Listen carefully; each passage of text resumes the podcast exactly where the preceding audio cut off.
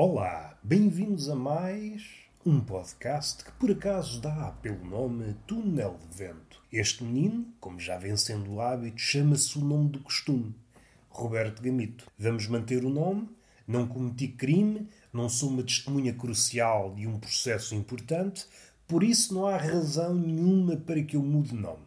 Mais uma vez, como já vem sendo o hábito, encontro-me na caminha, com a barriga ao léu, de olho bem aberto, tentando catrapiscar o mundo para vos confeccionar pratadas de sabedoria. Vocês, pequenas criancinhas, como se fossem pardalinhos recém-nascidos, a piar, a piar, com o bico bem aberto, à espera de uma migalha, de um fragmento de minhoca. E não podemos ir já para a marotice. Fragmento de minhoca aqui significa comida.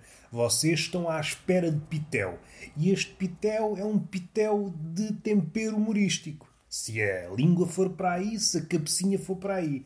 Se a cabecinha não for para o humor, então vai para a desgraça e vai bem, porque a desgraça, segundo ouvi dizer, vai bem com a comida.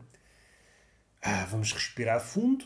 Estive aqui a andar às voltas a tecer circunferências barrocas em volta do nada, à espera que um tema importante me acudisse à memória, mas não me acode. Nada me acode, nem temas polpudos, temas medíocres, temas bambos, temas requentados, temas que nós estamos habituados a tratar aqui com a seriedade que nos é característica, tais como velhos, bêbados e putinhos. Três temas que nos embelezam a cabecinha. Este podcast que é uma espécie de lugar cimeiro do absurdo.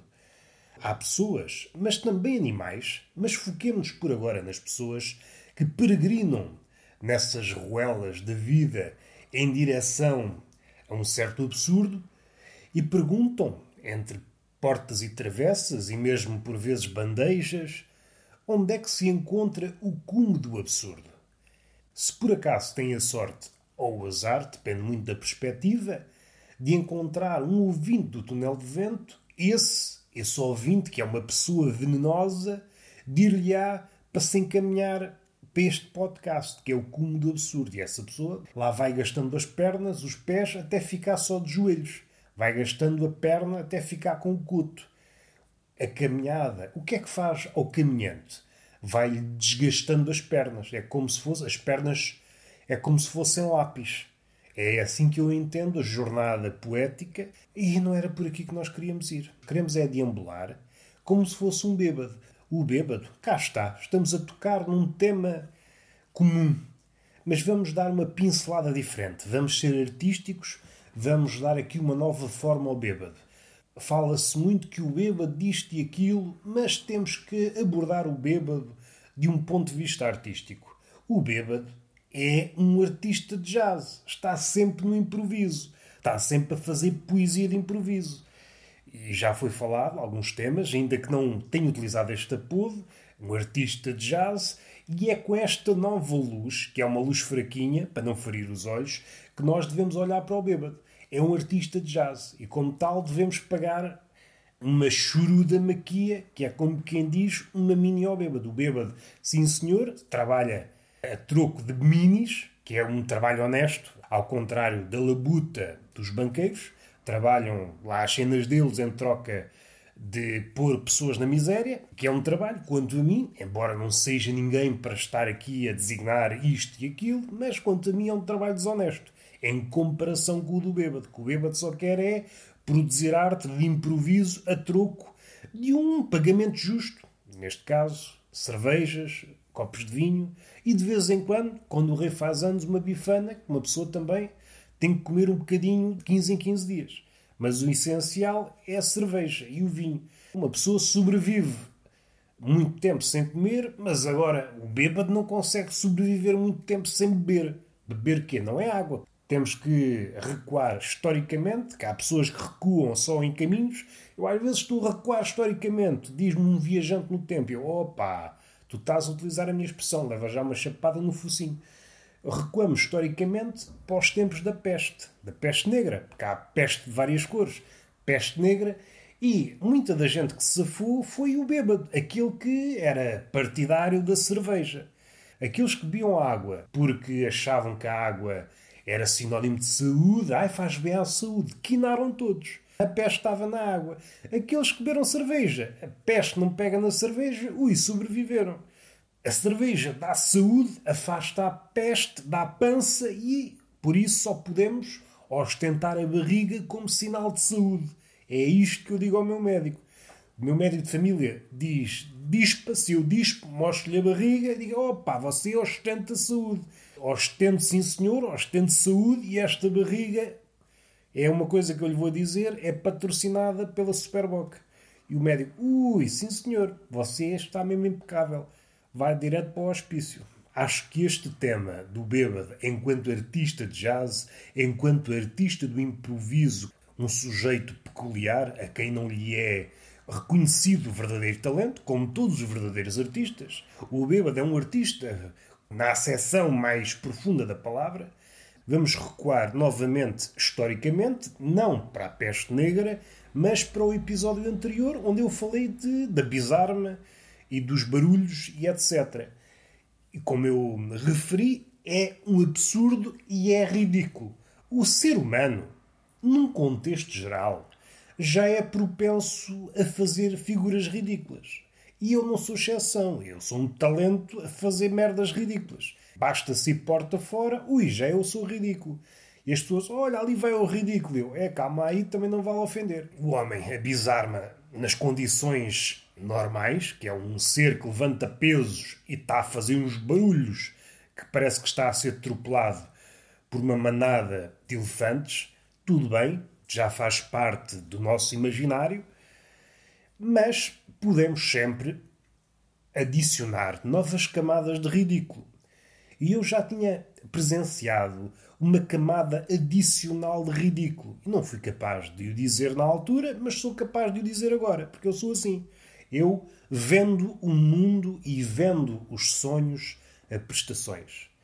Há quem diga amiga, leve-te ao céu. E eu digo, leve-te ao céu, mas é em prestações. Não te posso levar logo ao céu, senão ficas logo a conhecer o indizível, a beleza suprema numa viagem. Não, vamos parando, vou-te apresentando todos os apiadeiros até ao céu. E assim fazemos uma viagem como deve ser, que, traduzido, significa vamos dando uso à anca. Mais vezes, não vale a pena também chegar logo à perfeição. Vamos parando, vamos bebendo umas bejecas, umas bifanas e vamos em direção ao orgasmo. É assim que eu vejo a vida. Há pessoas que veem de outra maneira, mas pronto, cada um tem o seu olho e devemos respeitar todas as visões.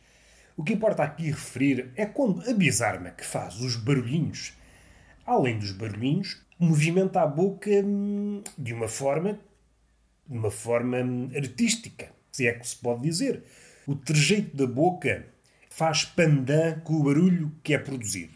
Ora, se acontecer uma coisa, por exemplo, se essa pessoa, essa bizarma que produz sons animalescos, estiver isolada do observador, neste caso posso ser eu, imaginem, mais uma vez pegar na situação desse episódio, estou eu numa passadeira e essa pessoa está do lado fora do ginásio e entre uma pessoa e outra, que eu também sou pessoa, e a bizarma está um vidro que isola, fazendo com que eu não ouça o que a pessoa está a grunhir. O que chega aos meus olhos, aos meus ouvidos não chega nada, é só uma pessoa que está a fazer uns, umas caretas. E faz umas caretas enquanto levanta um ferro, enquanto malha. E isto leva-me para caminhos que eu não queria. Leva-me para caminhos que eu não queria. É uma pessoa que está a levantar ferro e está a aproveitar para prestar uma homenagem às caretas dos malucos do riso. Se isto me deixa feliz, é não me deixa.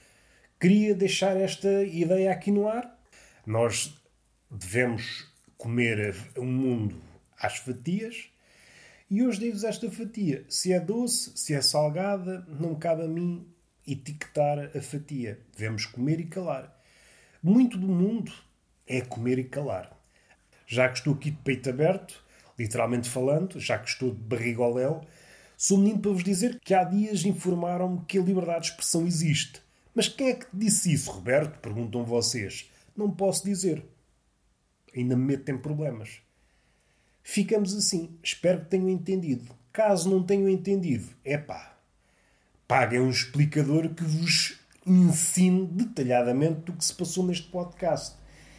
Se isso diz alguma coisa de vocês, dirá com certeza. Dirá que vocês não têm aquele miolo que eu estava à espera. Pensei que tinham um miolo capaz de mastigar aquilo que eu vou dizendo, mas precisam de ajuda a suplementar quem sou eu para vos negar ou para ridicularizar esse caminho que escolhem para a vossa vida. Até digo mais, que eu também gosto de me alargar nas coisas.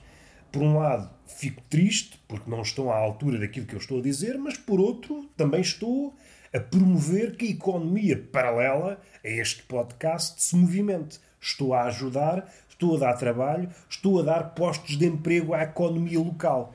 E isto só me alegra, embora em doses modestas. É uma alegria modesta que também não quero ostentar a alegria. Uma coisa que eu aprendi é que não devemos ir à rua com aquela alegria farta. Caso contrário, as pessoas ficam logo a mirar e começam a sentir inveja. Não.